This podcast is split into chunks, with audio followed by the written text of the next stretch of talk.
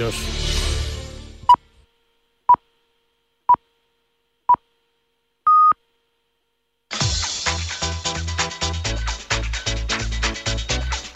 límite, con Fernando Soria.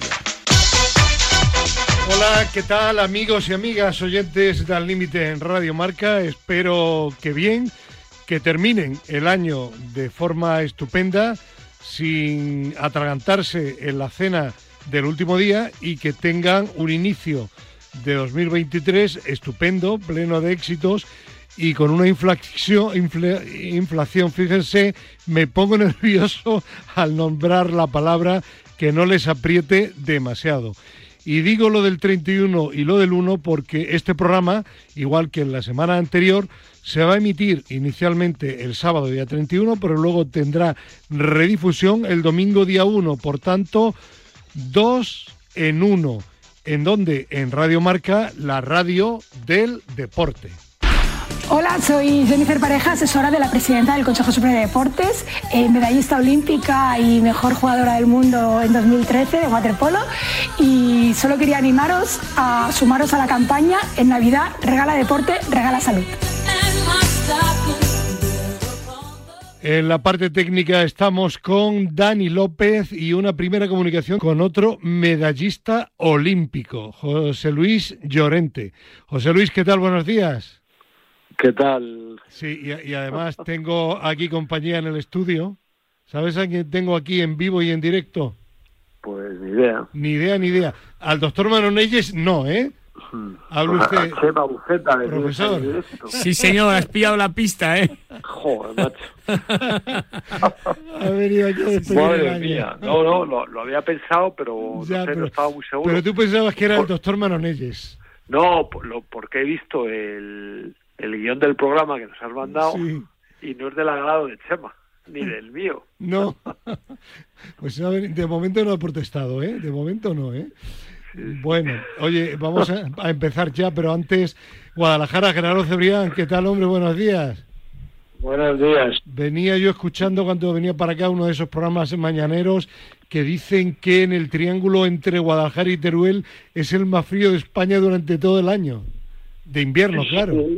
Sí, claro, en la España vaciada, una de las, sobre todo en la, te pones en Medina Celi, está en el límite de las tres provincias, Soria, Teruel y Guadalajara, trazas un círculo redonda de 25 kilómetros y ahí tienes dos cuestiones importantes. Es la zona más fría de España sí.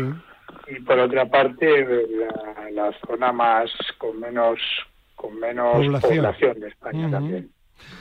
Bueno, pues abrígate bien.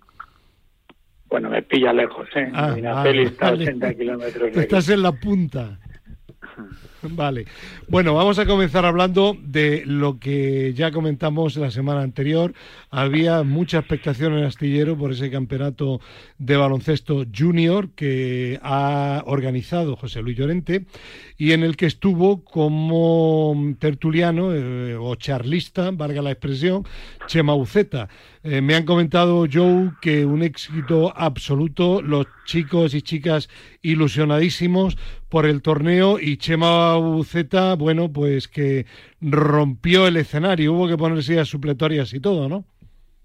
Bueno, vamos por partes, primero con el torneo. Eh, sí, la verdad es que el, eh, modestia aparte, porque. Es, eh, bueno, es idea de mi hijo y mía, y, bueno, la idea de, que los eh, equipos cántabros que, eh, que habitualmente juegan siempre contra sí mismos y desde categorías muy pequeñas tengan la posibilidad de conocer otros equipos de, de otras comunidades como de Madrid o como de, de Castilla y León y, y, luego pues para estos disfruten con el viaje ¿no? y todos están todos han estado encantados todos han competido eh, ha sido el torneo ha sido muy interesante por por esto y porque fundamentalmente porque yo creo que los participantes han recibido un estímulo un estímulo más ¿no? decir bueno como anécdota que en, que el torneo masculino lo ganó el colegio de estudios de, de Madrid tan tradicional en, en tantas cosas tan particular y de, desde siempre y tan, tan dedicado al, baloncesto y el, el CBT de Torrelavega fue el segundo y en, en categoría femenina fueron dos equipos cántabros. las que las que el, Club Deportivo La Paz y el el Kelsk, el llamado Kelsk, que, que bueno que fueron las finalistas ganó La Paz. Y se da la circunstancia que, que los dos equipos eh, pues eh, reeditaron sus triunfos de 2019 y bueno va, creciendo el, el la competición y va adquiriendo más notoriedad así que bueno yo pues por mi parte encantado y luego porque además para dar realce al torneo vino Chema a, a, repartir su sabiduría entre los entre los oyentes en, en Astillero, en Guarnizo en este caso, y, y la verdad es que con, con cierta sorpresa porque la eh, la voz corrió corrió muy rápida y tuvimos una, una gran audiencia. Eh, yo creo que más de 50 personas, eh, teniendo en cuenta que, que tampoco tenemos grandes medios de difusión, entrenadores y algún jugador y jugadora de, de, de, Cantabria, ¿no? Gracias a la Federación Cantabra, de muchos clubes presentes, muchos. Y bueno, pues Chema, como siempre, eh, bueno, esto, la, la, gran existencia, por un lado, denota la, la enorme popularidad de Chema en el mundo del deporte, su magisterio, y, y bueno, pues eh, una vez más, eh, yo creo que, que eh, dejó pinceladas soberbias y una estructura de su parlamento eh, eh, pues magistral, ¿no? O sea, tocó puntos importantísimos en, en, la dirección de equipos de base, que así se llamaba, y, y bueno, eh, Chema además tiene la particularidad de que transmite muy bien sus o sea, es, sus conocimientos es muy didáctico sí, sí. Y, y, es un gran es un gran actor tremendamente sin que, los sin que los presentes se den cuenta o sea él va, va modulando su voz sus gestos sí. eh, eh, lo que va contando etcétera así que fue fantástico eh, Joe para se nosotros. llevó se llevó con él al Papá Noel o no no, no, no, no, Fue, fue, no me interrumpas para decir una chorrada. Joder. No, hombre, ¿no te ha llegado a ti el, la felicitación navideña Pero de Papá Noel o no no? estoy hablando de eso, que estoy hablando de lo bien que hizo y de la que, que todo el mundo se quedó muy satisfecho y Ya. tengo muchas peticiones por parte de los Para asistentes y de alguno que no pude estar de trasladarle la charla, eh, de, eh, la grabación de la charla. Así que que no, vino muy serio. O sea, Che- Chema es un profesional. Cuando va a hacer una cosa de estas, él es consciente de la trascendencia que tiene lo que dice y del impacto que puede pasar en- entre que puede ca- eh, causar entre los oyentes. Así que nada de en este caso de, de broma. Así tiene- que Chema, fenomenal. Muchas gracias por tener por venir, además en estas fechas que siempre son com- complicadas en el al torneo que se llama Ría de Bo porque está entre las poblaciones de Bornizo y Astillero y con el que pretendemos hacer crecer la afición eh, del baloncesto en- entre los asistentes. Joe, tienes aquí a Buceta absolutamente sonrojado. Hombre, no es para menos por tus muy amables palabras, Joe. Te lo agradezco muchísimo. La verdad es que para mí fue un, un honor estar allí con vosotros y como te dije allí mismo, pues te, te agradezco mucho la, la invitación. Eh, en primer lugar, me encantó ver eh, el entusiasmo de, los jugadores en el torneo y bueno, además un torneo muy bien organizado, con buenas canchas, con árbitros eh, de la federación, bueno, un buen estímulo, como ha dicho yo, para los chicos, para salir de la rutina de- del día a día y bueno, convivir con otros, con otros chicos. La verdad es que me pareció una idea fantástica para, para estas fechas y bueno, pues no podía ser de otra manera que estuviera muy bien organizado. Y fue interesante porque algunos de los chicos incluso vinieron a la charla. Es verdad que hubo mucha gente que estuvo en la charla que no era del torneo, sino que eran pues de otros Sí, clubes o sí. incluso de otros deportes, nos dijeron, ¿no? Sí, sí, sí, sí, que- de balonmano. sí. que eran de, de tal, bien, eh, bien, pero también hubo algunos jugadores y bueno, estuvo interesante, Mauro. mm, ¿verdad? Por ejemplo, Mauro, ¿no? Estudiante de ingeniería, ¿no? Que salió allí a hablar y una chica que salió al final, que no recuerdo su nombre, también muy simpática y bueno, estuvieron allí incluso de pie aguantando el tirón, lo cual pues bueno, me, me provocó una gran satisfacción porque dije, "Hombre, pues a- algo interesante estarán pillando, ¿no? Así que nada, y, y- y ya te digo, un placer estar ahí y me me alegro mucho de que, de que todo saliera bien y enhorabuena, José Luis, por, por todo lo que has Pues, hecho y, y lo que sigues haciendo por el baloncesto cántabro. ya lo. No, no, encantado, vamos, a- encantado. Y, y ya, perdóname, eh, este Fernando, perdóname, y es que se me ha olvidado dar las gracias al ayuntamiento. que sin el ayuntamiento no podríamos hacer nada, el ayuntamiento de Astillero.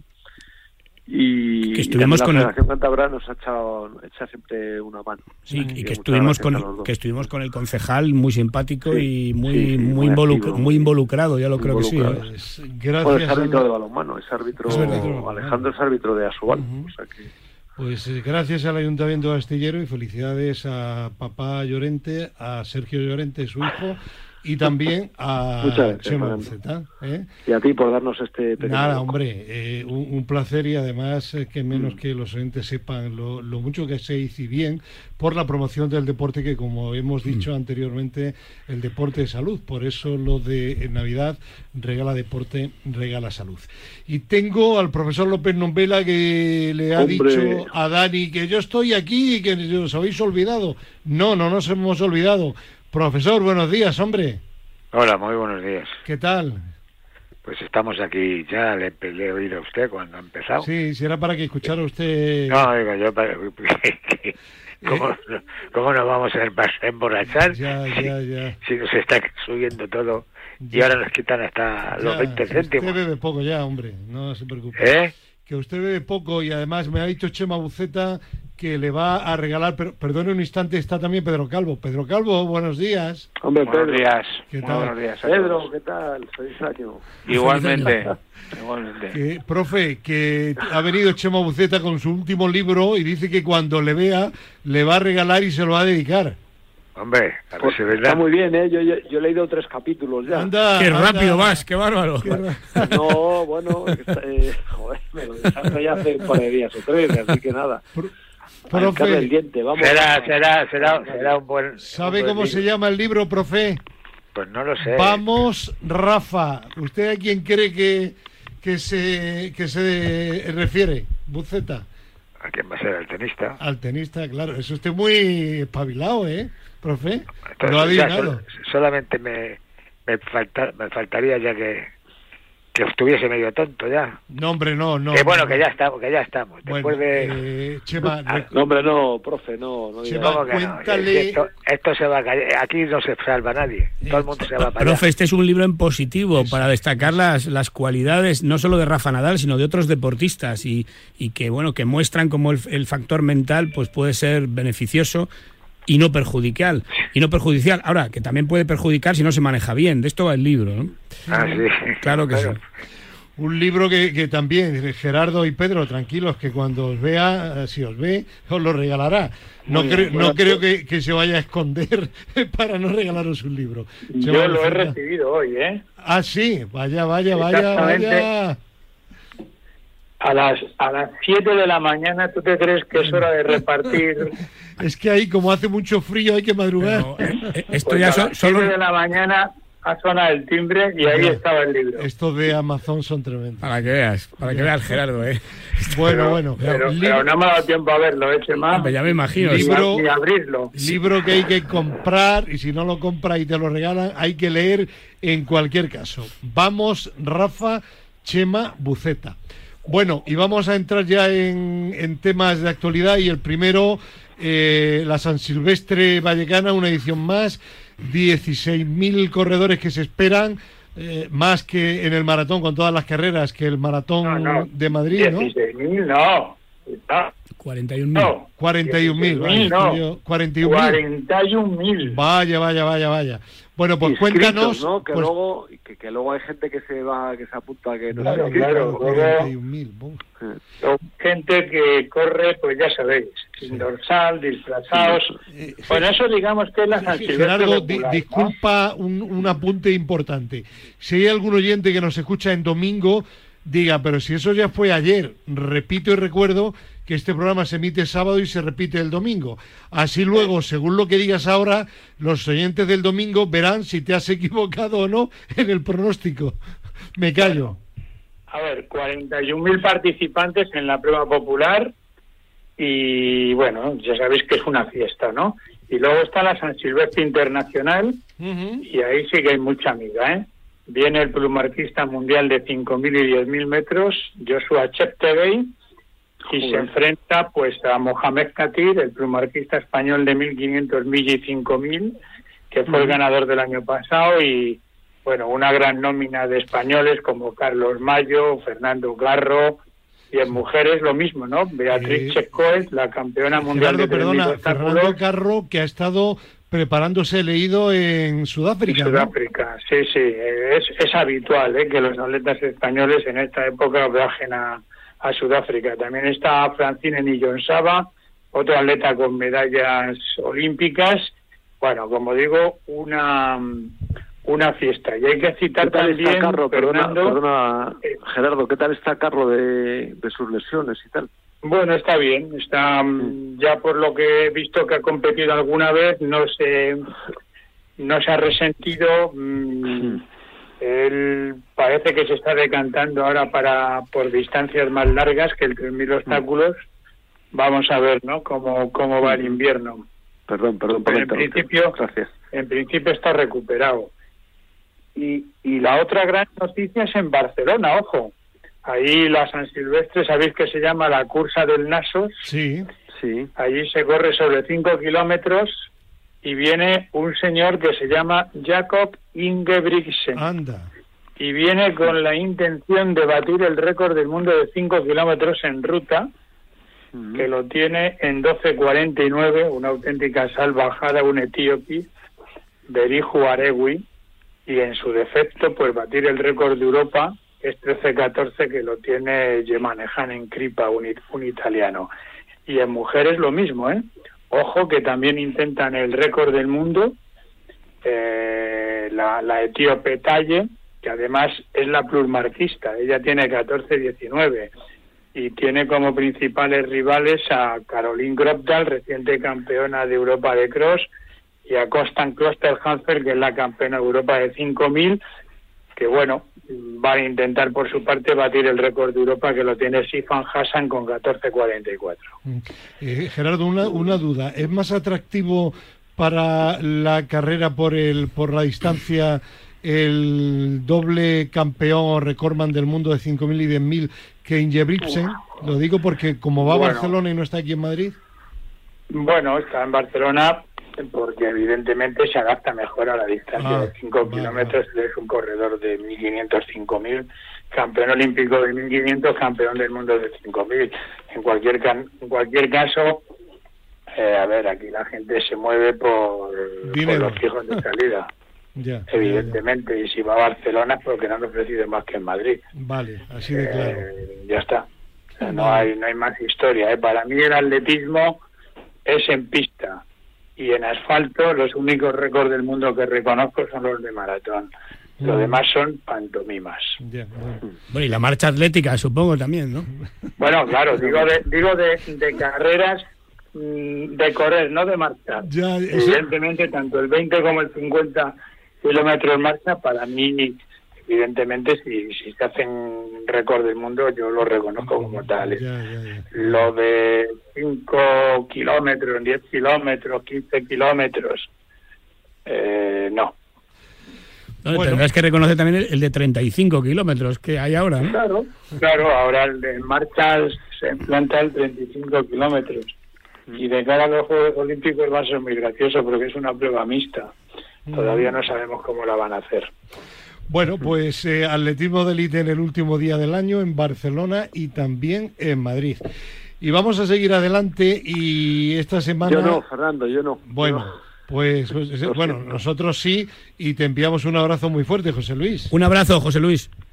¡Feliz año! feliz año a todos, Y feliz ¿eh? año, sí. Hasta luego. Adiós, José A Luis. las personas que nos están oyendo, que serán muchísimas, y a, y a todos vosotros, Gerardo, Pedro, profe, Chema y Y Dani López, que es el técnico de este fin de semana. Dani López, y Gerardo y Fernando, no sé qué, se me, se me olvidaba uno. Vale. Bueno, un abrazo, Un abrazo, bien. feliz año. Un abrazo. Eh, eh, Señor. estoy pensando solo que nos va a oír más gente el domingo. ¿Por qué? Porque, Porque no se han acostado todavía. Claro, claro, de- claro. con los churros. Nos estarán oyendo ahora con los Por churros. eso, si te fijas, Gerardo Cebrián no ha dicho su favorito.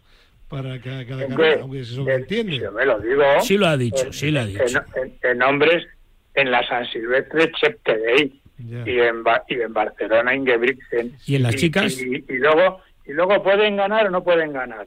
Pero esto es como si se enfrenta el Real Madrid contra el Guadalajara. Ya. El favorito es el Real Madrid. Y luego Bueno, pierde. Que el, el Real Madrid perdió, profe, fue con el Alcoyano, ¿no? Sí. Hace un par de años. Pero, pero, pero el favorito era el Madrid, ¿no? Sí, claro. sí, sí, sí, sí, sí. Pero no ¿No? fue. Pero si luego, luego pierden, pues. Bueno, Pero yo lo que no voy a decir aquí es que el favorito es Carlos Mayo. eh, está claro. Bueno, que vamos a hacer, y a petición vuestra, por unanimidad, vamos a hacer un mini resumen de lo mejor y peor del año. eh, únicamente lo mejor y lo peor a nivel nacional e internacional, para que sea breve, pero no perdamos la buena costumbre que iniciamos hace ya, uf, pues más de una decena de años aquí en la tertulia al límite de Radio Marca, que no olvidemos que nació en el año 2002, un año después del inicio de Radio Marca, y que lleva ya 20 años de existencia, 21 el programa de sábado. Y como este es de sábado y domingo, por tanto, 21 años lleva tanto como Radio Marca nuestro programa. Bien, vamos a comenzar por lo mejor a nivel internacional. Y vamos a comenzar por uno que sabe mucho, Gerardo Cebrián.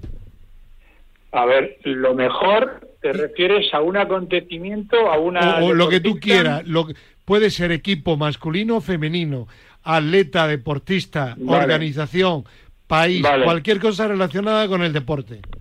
Vale, bueno, pues yo me quedo con. Lo políticamente correcto sería decir la celebración del Campeonato del Mundo de Fútbol, pero voy a ser incorrecto. Mm. Y me quedo con los récords del mundo batidos por Armand Duplantis en Pértiga y por Sidney Maslauguin en 400 metros valla de mujeres. Eso a Mm. nivel internacional. Vale. Eh, Chema. ¿Pero hay que decir hombres y mujeres? No, no, no. No, no, no, no, no. Para mí lo mejor ha sido Duplantis. Eh, creo que ha sido espectacular porque ha ganado todo en el salto con Pértiga, ha batido el récord del mundo, ha ganado la Diamond League, ha ganado el Mundial, el, el Europeo, todo, ¿no? No, no- Para mí no hay duda. Bien. Eh, profesor. Lo mejor, ¿no? Sí. No, sí, sí, a nivel internacional, ¿eh? Pues claro, el, mundial de fútbol. Pero Argentina o el Mundial. El mundial del fútbol, la organización. Vale. Organización Qatar. Vale. ¿Y para ti, Pedro? Pues eh, los dos campeonatos del mundo femenino de fútbol, de sus 20 y sus 17 españoles. Dos títulos. Estamos hablando a nivel internacional, ¿eh? Sí, sí. Dos títulos. Pero, pero son títulos españoles. Son ¿Eso es internacional, o es español? Pregunto. Son equipos Aclaro, no, españoles. no, no, no, Campeonato del mundo. no digo que esté- Campeonatos del mundo. del mundo que ganaron equipos españoles. pero entonces eso es español o es internacional. No, no, El- es por aclararme yo. Internacional, internacional. Eso es internacional. Claro. O sea, que si el Madrid gana la Champions es internacional. Si quieres, sí. Si para ti o para él es lo más importante de todo el año. Vale, vale, no, no, si yo no digo que no, simplemente pregunto. Vale. Bueno, y yo, yo no sé qué decir. Pues, pues, pues, pues. Bueno, pues yo, yo voy a, voy a decir que, que el mundial de Messi. Eh, ¿Por qué? Porque creo que es la guinda a un palmarés eh, increíble. Luego veremos si pensáis que es el mejor del mundo o no, pero sí que no cabe duda que es el mejor de este siglo XXI. Y Messi, pues yo creo que merecía por su trayectoria un campeonato del mundo, que a punto estuvo de ganarlo hace ocho años en Brasil, perdieron la final en la prórroga con Alemania y en esta ocasión lo ganaron. Entonces, el Mundial de Messi. ¿Vale? Bueno, pues vamos ahora lo mejor a nivel nacional. Gerardo.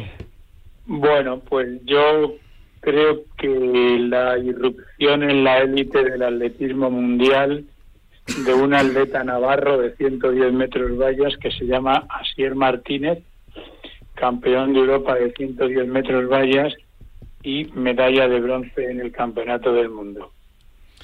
Bien. Eh, Chema. Bueno, para mí no tiene duda la Champions, el Real Madrid, porque logró remontar en tres eliminatorias y quedó campeón, ¿no? Y luego también ha ganado la Liga, es decir, que creo que el Real Madrid es, eh, en mi opinión, ha sido lo mejor de, del 2022. eh, profe, ¿usted se adhiere seguro? No, hombre, claro, lo que ha dicho Chema. claro. A ver. Bueno, ¿y tú, Pedro? Pues igual, también me adhiero a, a lo de Chema. A, la- Vale. a los dos campeonatos del Y yo, yo también, yo también. El Real Pues yo, Madrid. yo soy la voz discrepante. Bien, bien, bien. Donde para que haya, tiene que haber diversidad y a partir de ahí, pues hay consenso. Pero aquí se ve que para Gerardo el amor por el atletismo es mayor que el amor por el Real Madrid. sí, sí, Sí. sí. Sí, señor. No lo dudes, ¿eh? Bueno, No lo dudes. bueno, a ver, vamos ahora a lo peor. Lo peor a nivel internacional, Gerardo Cebrián. Qatar, ¿verdad? Pues mm, estaba dudando entre Sí. A ver, sí, entre Qatar y, ¿y Kenia? y la violencia en general en, en el deporte mundial. Pero bueno, por no generalizar, para mí sí eh, ha sido el, el mundial de los no derechos humanos. Bien, perfecto. Chema Buceta, Para mí ha sido el impacto que ha tenido en los deportistas eh, la guerra de, de Ucrania. Eh, hay muchos deportistas que no han podido participar en las competiciones, otros que estaban jugando en, por ejemplo, en clubes rusos que han tenido que dejarlo, eh, clubes que han desaparecido de las competiciones. Mm, creo que para mí ha sido lo peor, sin duda alguna. Eh, profe, Es difícil esta, esta respuesta porque hay más cosas, pero bueno. usted puede a- decir lo que quiera. No, no, voy a decir lo, lo, lo mismo, la, lo mismo no, en, en otro, en otro tema, la, la poca la, la, la poca calidad humana en, en los partidos estos del mundial, en los partidos del mundial, Calidad ¿no? humana, vale. No, porque claro, en los insultos, Ya, ya, Las ya, patadas. ya. La, la violencia verbal, la- las, las juergas, bueno, Vale. bueno, vale. Pedro Calvo, Pues yo estoy en la línea de Chema, ¿no? Un poco eh, e- esa guerra lo que ha provocado al final en, los deportistas de, de cualquier deporte, porque al final ha habido en todos los deportes afectados, ¿no? Entonces eh, estoy en la línea de, de Chema.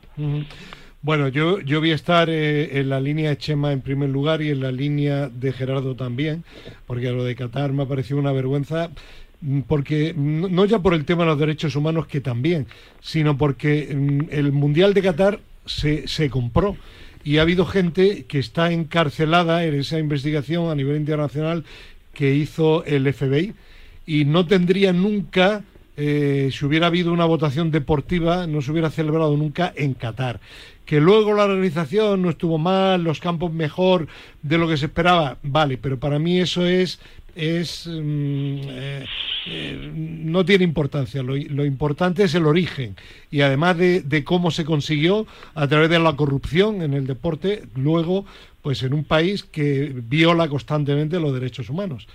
Así que yo estoy con, con cada uno de vosotros. Y ahora vamos a lo peor, a lo peor a nivel nacional. Aquí voy a hablar yo primero para que no haya luego risitas ni cachondeos. Para mí lo peor, el descenso del Granada a segunda división, ya que el año pasado dije que lo mejor el Granada. Soy consecuente conmigo mismo, profe. Te honra, te honra. Eh, vale. ahora ya, ya te entiendo, ya te entiendo. te Vale. entiendo. Venga, Gerardo, lo peor. Para mí, eh, el postureo y el bajísimo nivel de los mm, directivos deportivos que mandan en el deporte español. Vale. Bien, Chema Uceta.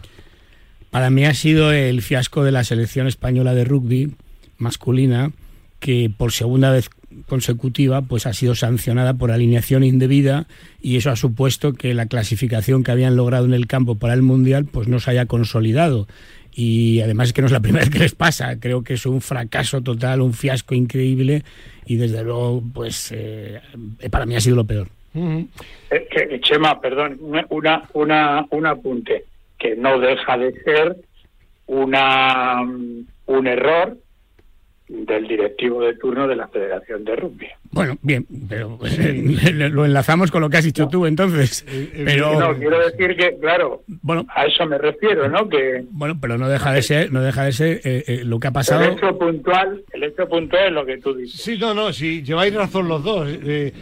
parte de esos directivos impresentables o, una parte muy importante son los del rugby. Bien, pero yo no entro a analizar quién es el culpable. Lo que analizo, lo que comento es lo que ha pasado, el hecho. la consecuencia directa es Bien, eh, profesor, ¿usted se va a decantar por el equipo de fútbol del Mundial o no? Claro, ¿por qué? Con lo peor. Claro. Sí, ¿no? Eh, selección española. de fútbol. Vale, muy bien. Sobran comentarios y análisis. ya vamos a decir más cosas de, los huevos fritos y todas esas cosas. Pues no. Ya. a ver, Pedro Calvo. Yo para mí el Atlético de Madrid. en, su conjunto. de directivos, entrenador, objetividad. directivos, entrenador y, demás. Objetividad. Y hasta, afición, ¿eh? Objetividad tuya y objetividad mía, entre comillas, mía también, ¿eh? Quede claro, ¿eh? Sí, no, yo lo tengo claro. Y, y digo hasta afición porque porque hay parte de la afición que está nubilada, creo, hasta, eh, hasta esa altura. Chema, seguro que tu hijo le apoyaría, ¿no? Pues muy probablemente. Muy probablemente le apoyaría, sin duda. Bueno, venga, voy a hacer un resumen rápido. Lo peor, eh, lo mejor a nivel internacional, eh, Duplantis, porque ha conseguido dos votos, luego ha ganado sobre el resto, ¿vale? Aunque se ha hablado también del Madrid de Messi, se ha hablado también de la organización de Qatar, de los dos títulos de las selecciones femeninas de fútbol a nivel mundial, en fin. Bueno, luego lo mejor a nivel nacional, aquí sí que ha ganado el Real Madrid, 4 a 1 contra Asier Martínez, su irrupción en el 110 metros vallas. Lo peor a nivel internacional gana también la guerra de Ucrania, lo que ha supuesto ah, para los deportistas y para muchos clubes y países. Y luego, pues también ha tenido repercusión el tema de, de Qatar y los derechos humanos. Y lo peor a nivel nacional, pues también hay, también hay eh, desigualdad, pero bueno, eh, eh, cierta igualdad, selección española de, de, fútbol, los directivos y en rugby masculino su descalificación, segunda descalificación para el Mundial de la selección española masculina de este deporte. Bueno, pues y no olvides al Atlético de Madrid y al Granada, por favor. No, no, Atlético de Madrid y Granada, claro, claro, claro. Bueno, pues lo hemos hecho brevecito esta, este año, ¿no? Porque nos has pedido que fuéramos breves. No, porque me lo, me lo no, porque no, pudiste venir a la cena. Lo, pedimos nosotros en la cena. Claro, en la cena, ah, estupenda cena de Pasamar. Dijimos que había que esquematizar un poquito. Pedro, el profe, eh, Chema Buceta, bueno, el profe todo lo que diga Chema Buceta dice que sí. No, no es verdad. Le quiere porque, tanto. Es, porque es el maestro. Claro. No, el maestro es usted, profe. Hubo pero las cenas estas están muy bien porque es donde realmente se marca la línea editorial, la línea editorial se, ataca al, coordinador, sí. sí. bueno, vale, pues venga, eh, seguimos adelante y antes de hablar de fútbol, un apunte rápido, Chema, porque me ha llamado la atención. Leía yo el otro día que ese super, super crack del, del ajedrez, el noruego Carlsen, campeón, aunque ha renunciado ahora, de la categoría clásica, la principal, y recientemente campeón mundial de partidas rápidas, contaba su padre que cuando tiene competición nunca se levanta antes de las 2 de la tarde. ¿Por qué? Porque la tensión de la tarde de la competición es tal que necesita estar absolutamente fresco de mente. Eh, ¿Qué opina un psicólogo que además es entrenador nacional de deportes? si, este compitiera por la mañana se tendría que levantar antes, esto es obvio, ¿no? Pero claro, competirá por la tarde-noche. Bueno, cada deportista tiene que determinar cuáles son las rutinas, los hábitos que mejor le van para prepararse. Entonces, bueno, en este caso, pues bueno, pues a él le viene bien dormir hasta las 2 de la tarde, pues estupendo. Quizá otro pues tenga otra rutina distinta y, se levante antes. Pero aquí lo importante es que cada uno se conozca a sí mismo y que a partir de ahí pues pueda determinar qué hábitos son los que le vienen mejor para llegar al momento de la verdad cuando empieza la competición en las mejores condiciones. ¿Algún apunte más o seguimos adelante? Vale. Adelante. Bueno, pues hay que hablar, como no, de, de, Pelé. El profe además lo pidió, lo pidió expresamente, pero parece no obvio, sino muy obvio. Profesor, ¿usted tiene la palabra? No, hombre, no. Yo, ¿Ha fallecido el mejor de todos los tiempos? No, eh, eh, mire, ya, ya empezamos a, molestar a, los otros atletas. Hay otros atletas que, que, son mejores para su público, para su gente. O sea, me refiero a atletas, a futbolistas en este caso. Pero que no es, no es el mejor de todos los tiempos, ni el mejor que, como ahora en, el Mundial ha ocurrido, que Messi no sé, no, no, no, mira, mira. El, para mí no es el mejor Messi porque ha habido otro mejor que, vamos, mejor que él parecido, pero que no que no tiene nada que ver. pero, pero, pero, profe, por, por poner a dos jugadores más o menos de la misma época, ¿cómo compara usted a Pelé con Di Stéfano? No, no, si Pelé ya lo dijo. Precisamente yo quería hablar de eso, de la bondad, de la bondad, del respeto, de la vergüenza de, de Pelé, que por eso por eso es por lo que, siempre todo el mundo es mejor, pero vamos a ver. Pero ¿quién jugaba mejor al fútbol, Pelé o Di Stéfano? Pelé jugaba de una manera, con, una, con un estilo, y Di Stéfano jugaba de otra manera, también con su estilo. Pero si usted fuera el míster ahora y tuviera que fichar a uno de los dos, ¿a quién cogería? A los dos. A Di Stéfano. Vale, pues ya, eh, ya, se, ha, mojado, profe, que es lo que es lo que tiene que hacer usted, que sabe mucho, pues se tiene que mojar. Pero, pero si es que si hay cosas, por eso digo que la bondad la, la, la, el respeto de, de, de, de, Pelé, el respeto hacia los compañeros y lo demás. Una, una cosa, un caballero, vamos, caballero, ¿Qué, destacaría usted aparte de la caballerosidad eh, del Pelé deportivo? La fuerza, la resistencia, la inteligencia. Pelé Pelé era una cosa. Y, y, en el caso del otro, pues, la diferencia que hay, porque él mismo lo dijo. Él mismo, a lo mejor incluso no creyéndoselo, pero lo dijo. Que mejor era Di Stéfano. Eh, Pedro Calvo, ¿tú qué, ¿tú qué dices, qué tienes que decir de, de lo que ha sido, de lo que ha representado la historia, lo que representa la historia del fútbol Pelé? Bueno, pues yo respetando muchísimo la opinión del profe, me parece además que está bastante bien argumentada. Yo en mi caso sí me mojo y creo que va haciendo valoraciones y extrapolándolo al fútbol actual, creo que, que ahora mismo no conseguiríamos un jugador con, con todas esas características que ha dicho el profe, con todo lo que tenía a nivel individual, en el remate, en la habilidad, en la destreza, en el regate o sea, es que ahora mismo sería igualmente, a día de hoy, teniendo y pudiéndolo entrenar, sería un jugador 10.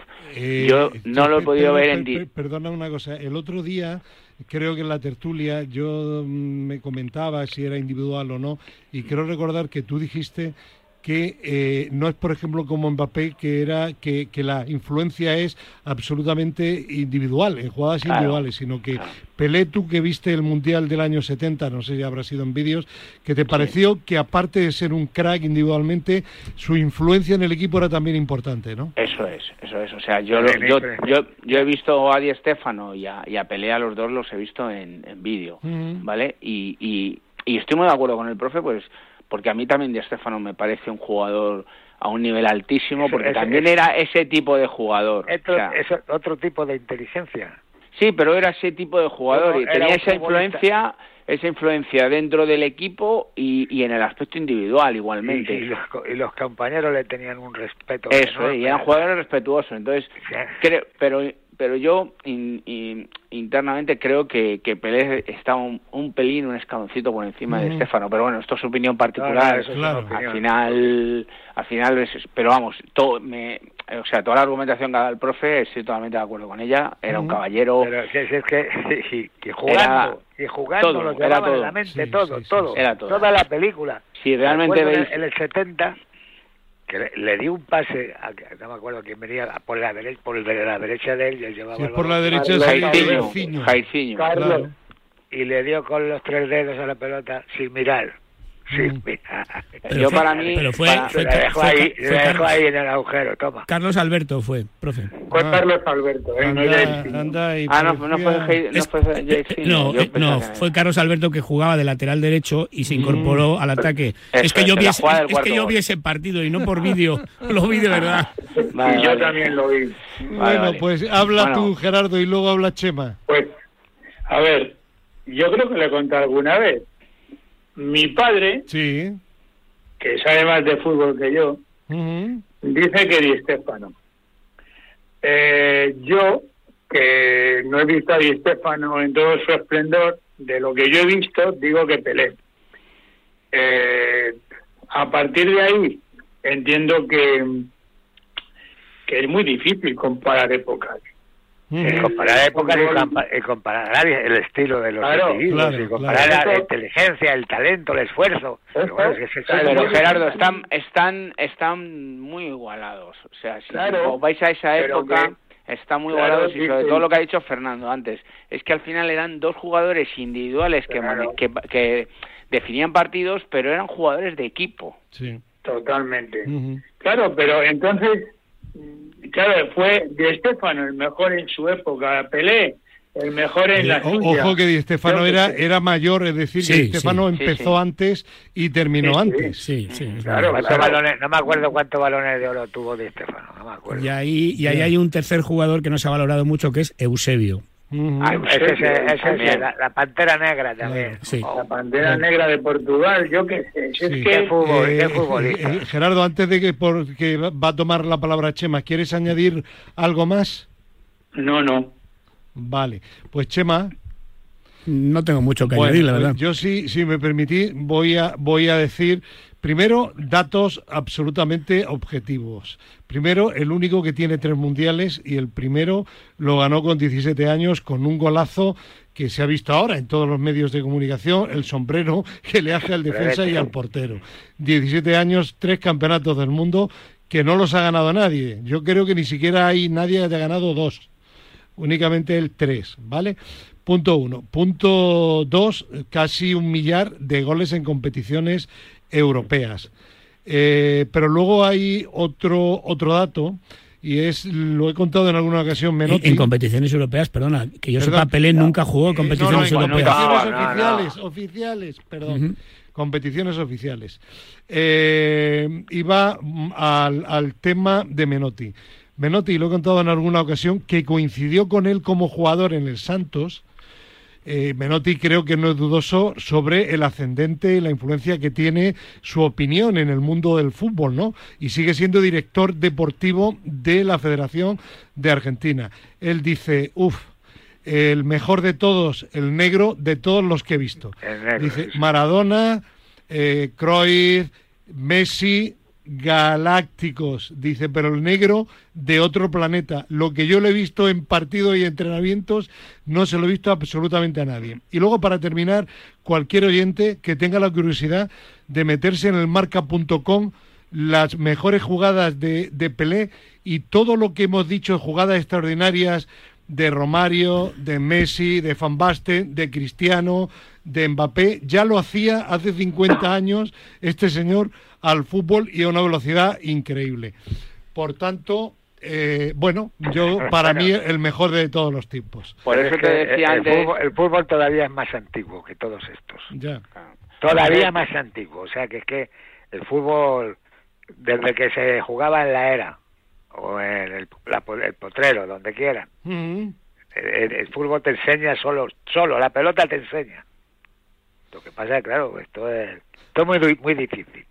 Por eso te decía antes, Fernando, que, que hoy en día, con todos los medios que tenemos, sería muy complicado eh, sacar un jugador como Pelé. O sea, por, por todo lo que tenía. Por No todo. le vas a A mí, encontrar, a- porque lo vas descubriendo, uh, el futbolista lo va, des- Sí. vamos, desde niño, lo van descubriendo todo. Eh, Gerardo, ¿no puede ser un caso un poco paralelo a Jesse Owens, que no se le ha valorado lo suficiente por no ser de esta época?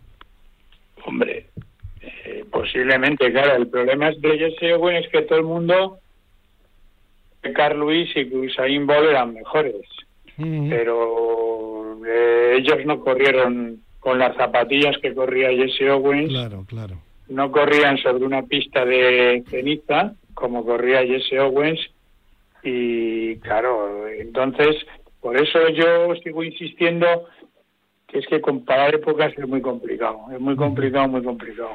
Bueno, pues sí, pero extrapolar al deportista a esta época con los medios que hay eh, claro, pero, porque ese talento, ese talento, si tú desarrollas ese talento eh, hoy en día con estos medios, pues fíjate que deportista sacaría. Pero bueno, permitirme porque voy ya de tiempo fatal. Recordar que hay un programa único de sábado y domingo. Que en cualquier caso, uno de los mejores jugadores del mundo y quizá el mejor del siglo XX, no del siglo XXI. Bueno. pues feliz año para todos y la, la semana que viene eh, en Reyes habrá también programa y tertulia al límite, ¿de acuerdo? Nos vais, a, traer un jamón para Reyes. Ya veremos, en un deporte, profe. Un abrazo para todos. Un abrazo para todos. Un abrazo para Pepón y para Rosa, por favor. Claro, y feliz año feliz año. Pepón y para Rosa. Claro que sí. Claro que sí. Bueno, pues seguimos adelante en este cuarto de hora que nos queda de programa y vamos a cambiar de tercio totalmente y vamos a hablar ahora de la encuesta de hábitos deportivos 2022. Para ello tenemos comunicación telefónica con Aitor Canive, su director general de promoción deportiva e innovación del Consejo Superior de Deportes. Aitor, ¿qué tal? Buenos días. Buenos días, Fernando. Un placer, como siempre, poder acompañaros. Una curiosidad breve. ¿Tú eres también futbolero o no? Eh, sí, me gusta mucho el fútbol. ¿De, qué equipo? Los deportes. Bueno, yo a veces soy un sufridor del Atleti. Pero ya os he estado escuchando y la verdad que tienes grandes maestros ahí hablando de, todos los Pelé, Peleo Di Estefano para ti.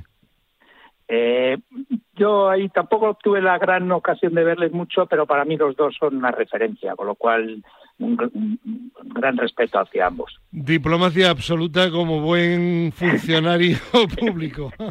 bueno, ¿qué, qué, qué, nos, ¿qué le cuentas a los oyentes, Aitor, de la encuesta de hábitos deportivos 2022?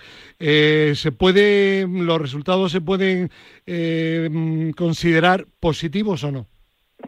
Sí, yo creo que sí, sobre todo fundamentalmente después del periodo, como muy bien sabes, del periodo del 2020 del COVID, en el cual, pues, eh, teóricamente tendría que haber sido una encuesta ya desarrollada en el, 2020, porque tiene una periodicidad eh, eh, quincenal, con lo cual, pues, verdaderamente la última del 2015 tendríamos que haberla realizado en el 2020 en coordinación con el plan de con el plan de estadístico nacional de, la propia División de Estadística de Estudios de la Secretaría General Técnica del Ministerio de Cultura y Deporte, en coordinación con nosotros, con el Consejo Superior de Deportes, pero lo hemos tenido que cambiar y verdaderamente para que tuviese una fidelidad máxima y una fiabilidad máxima sería lo hemos tenido que hacer ahora en el 2022.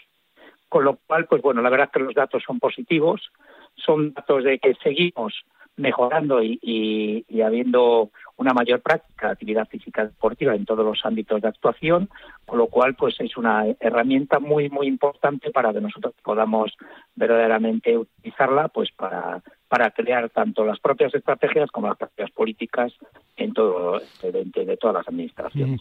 Eh, Aitor, hay un dato que se ha, se ha destacado mucho por parte de medios de comunicación, de que seis de cada diez personas han practicado deporte en el último año. Bueno, eso es positivo, pero claro, una cosa es practicar deporte y otra practicar deporte con cierta asiduidad. Quizá este dato sea positivo, pero no nos engañemos y, no olvidemos que los índices de obesidad y sedentarismo en nuestro país son todavía muy elevados, ¿no?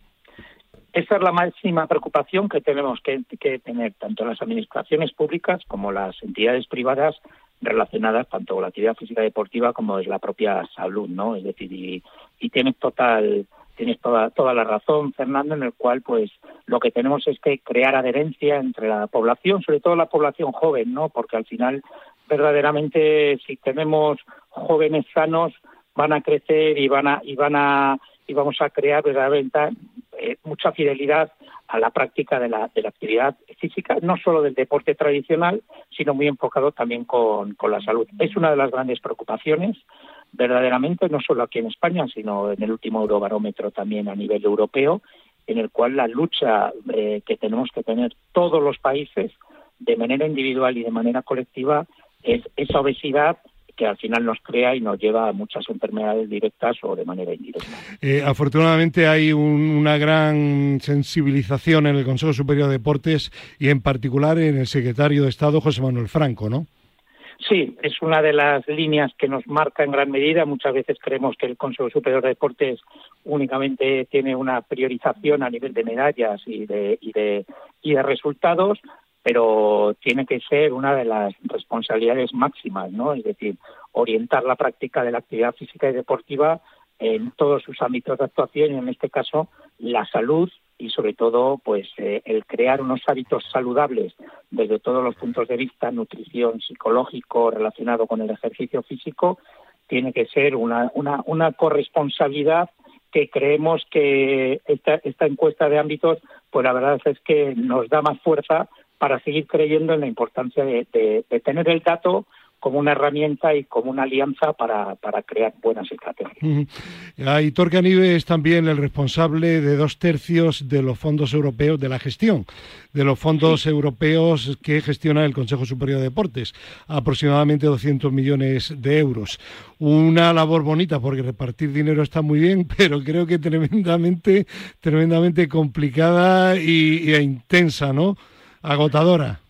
Bueno, bien lo sabes, Fernando, que en estos casos, sobre todo además viniendo dinero de los propios fondos y de Europa, pues la dificultad que conlleva, ¿no? Pero yo creo que se está haciendo un muy buen trabajo. Tenemos que estar orgullosos también que, y hay que decirlo en voz alta, ¿no? Que España es el único país de toda Europa que ha orientado dinero hacia todas las líneas de tanto de mejora de instalaciones deportivas, eh, apoyo a la inclusión en el deporte para personas con discapacidad, mujer y deporte, eh, y hemos orientado y se ha orientado desde el gobierno 300 millones de euros eh, para poder mejorar pues mira, pues que sea una herramienta muy importante de lo que hemos hablado anteriormente, ¿no? De qué manera pues nuestra población, nuestra sociedad puede desarrollar y podemos fortalecer esos hábitos saludables en el día a día. Precisamente nuestro próximo tema está relacionado con ello, eh, un programa en el que participa el Consejo Superior de Deportes a través de la Fundación Deporte Joven, el programa Patios Abiertos, con el Alto Comisionado contra la Pobreza Infantil. Así que, Aitor, quédate a la escucha del programa porque es un tema que también compete al Consejo Superior de Deportes. Muchísimas gracias por tu presencia en el límite en Radio Marca. Feliz año y que el Atleti te dé más alegrías que en el 2022.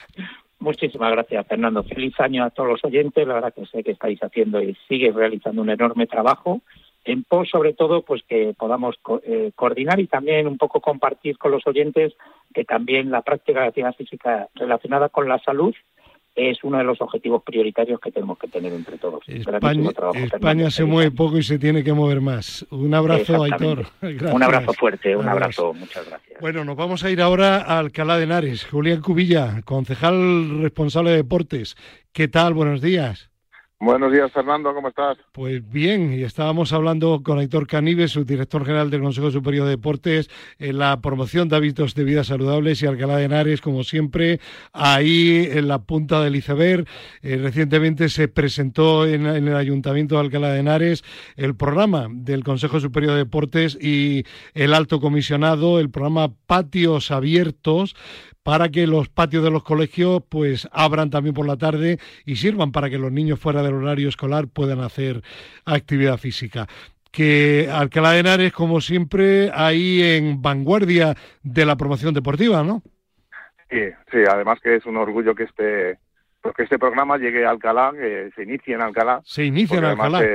exactamente, se inicia en Alcalá, luego se, se irá a varios municipios, Alcorcón, Granada, y demás, pero se inicia en, Alcalá y para nosotros es muy importante porque bueno es algo que teníamos en nuestro programa electoral, abrir los patios por la tarde. Sí, en, el programa electoral de Ciudadanos porque en el en Alcalá de Henares gobierna Ciudadanos con el PSOE, ¿no? Sí, gobernamos el Partido Socialista y Ciudadanos y, bueno, pues en el programa, como dices, el programa electoral de Ciudadanos sí que llevábamos la apertura de los de los colegios por la tarde, los patios de los colegios porque bueno, eh, considerábamos que eh, la falta de, instalaciones, pues bueno, se pueden suplir con, con unas instalaciones deportivas que están cerradas por la tarde. es algo que no que no se puede entender sin, sin aprovechar esos espacios para, para que los, los niños, los más jóvenes puedan, puedan disfrutar de, hecho, de ellos y hacer ejercicio físico, que es una de las prioridades que tenemos como, equipo de gobierno. Y si es que además es algo que parece obvio, si tenemos instalaciones, vamos a abrirlas y vamos a utilizarlas y vamos a intentar que haya menos obesidad infantil en este país. Eso es. Lo que se trata es que enganchar, como te he contado muchas veces, enganchar a los niños en, en el deporte, que, que, se muevan, porque el deporte es, es, totalmente transversal. El deporte es educación, el deporte es salud, todo lo, todo euro invertido en deporte eh, se revierte luego en salud a, a futuro, eso tenemos que tener claro y, y, evidentemente tenemos que, educar a los niños en, en, esos valores del deporte para luego hacer mejores ciudadanos. Y esa transversalidad está demostrada con este con este proyecto, este programa, Ministerio de Sanidad o área de sanidad del ayuntamiento, área de educación, área de deportes y además alto comisionado. Es decir, que el deporte demuestra que necesita de la influencia de todos los estamentos y que además sirve para todo el mundo, porque al final la salud es algo que nos afecta a todos y a cada uno de los ciudadanos. Efectivamente, así es. El, el, deporte, además, que como tú bien has dicho, depende de todas las administraciones y deberíamos hacer más hincapié desde ello, en, en los presupuestos estatales, en los autonómicos y en, lo, y en, los locales, porque llegamos donde podemos llegar muchas veces. Eh, te pongo un ejemplo. En Alcalá uh -huh. estamos, hemos eh, abierto un plan de ayudas para familias vulnerables para que ningún niño que se quede sin hacer deporte por problemas económicos de su familia. Entonces, pues bueno, unido a este programa que viene de alto comisionado y del ministerio, pues también nos viene muy bien para que para que todos esos niños eh, puedan hacer deporte y sobre todo una vida saludable y en valores. Pues felicidades al Ayuntamiento de Alcalá de Henares y a Julián Cubilla, responsable de deportes. Y lo dicho, que tengas también un buen año para ti y para todo el deporte 2023. Un fuerte abrazo, Julián. Un fuerte abrazo y feliz año a todos. Bueno, nos vamos ahora a España se mueve porque hay que moverse todavía más. Fernando Soria Hernández, ¿qué tal? Buenos días. Hola, buenos días. Bueno, pues está bien que, que se hable de, de, actividad física, de promoción, ¿no? Es lo que en definitiva quiere, pretende España se mueve. Claro, claro. Y, y no solo movernos nosotros, sino movernos también con todos los actores del deporte. Y en esa línea, eh, hoy contamos a los oyentes que hemos eh, firmado la renovación con Telemadrid para la próxima temporada, sí. que empezará el 15 de enero. Y luego también, eh, eh, como nos estamos moviendo a todos los niveles y también la, a nivel europeo ahora, pues mira, pues hacer un repaso, ¿no? Eh, como ya comentamos en semanas anteriores, eh, empezamos el primer proyecto que era Path for Youth, en, de Padre Inclusivo con Valencia y, y, otros países. Luego en enero, a la vuelta, tendremos la primera reunión transnacional del proyecto con el Ministerio de, de Cultura francés. Uh -huh. Eh, será la tercera semana aproximadamente, que se llama ID for Sport. Tendremos también la primera reunión de nuestro proyecto, del, del SIMS, y luego, el día 17 de enero, ya lo anunciamos la semana pasada, tendremos una jornada informativa en el Consejo Superior de Deportes, en la que están invitados eh, cualquier, todo tipo de entidades que, tengan curiosidad por conocer el programa Erasmus Plus saber cómo funciona. Y se contará, eh, en concreto, eh, el, el, apoyo que se les va a prestar, tanto por parte de, de Injude en materia de intercambios de personas, como España se mueve en proyectos de colaboración, pues tanto en el diseño como, como la presentación y gestión de proyectos. Y luego, el, ya para terminar, el sí. día 18 volveremos al CSD, que hemos quedado con el secretario de Estado para preparar el 2023. O sea pues, que tenemos la agenda completita. Muy completa. Pues Fernando Soria Hernández, que tengas también un feliz año y si quieres añadir algo más, adelante. No, nada más. Bueno, eh, ya lo hemos recordado, pero ya ha pasado la Nochebuena, pero para Reyes tenemos una nueva oportunidad de regalar deporte. Pues vamos, con, vamos a recordarlo, pero antes eh, despedirte. Un abrazo y feliz año. Feliz año. Hola, buenos amigos, soy Fernando Carro. En Navidad regala deporte, regala salud.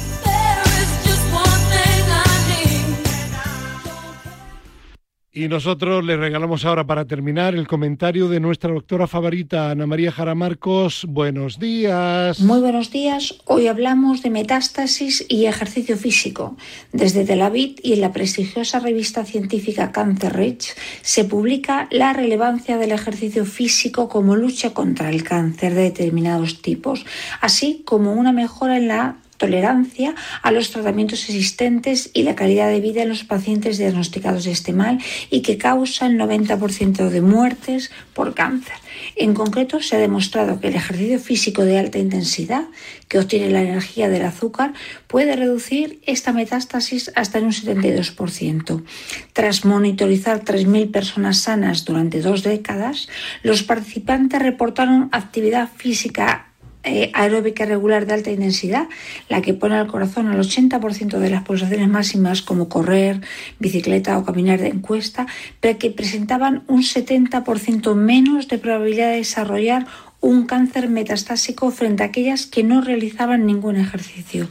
Durante el estudio se analizaron órganos internos de los animales antes y tras el ejercicio y se demostró que hay un aumento de receptores de glucosa durante el ejercicio convirtiéndose en máquinas efectivas de consumo de energía de forma parecida a lo que hacen los músculos.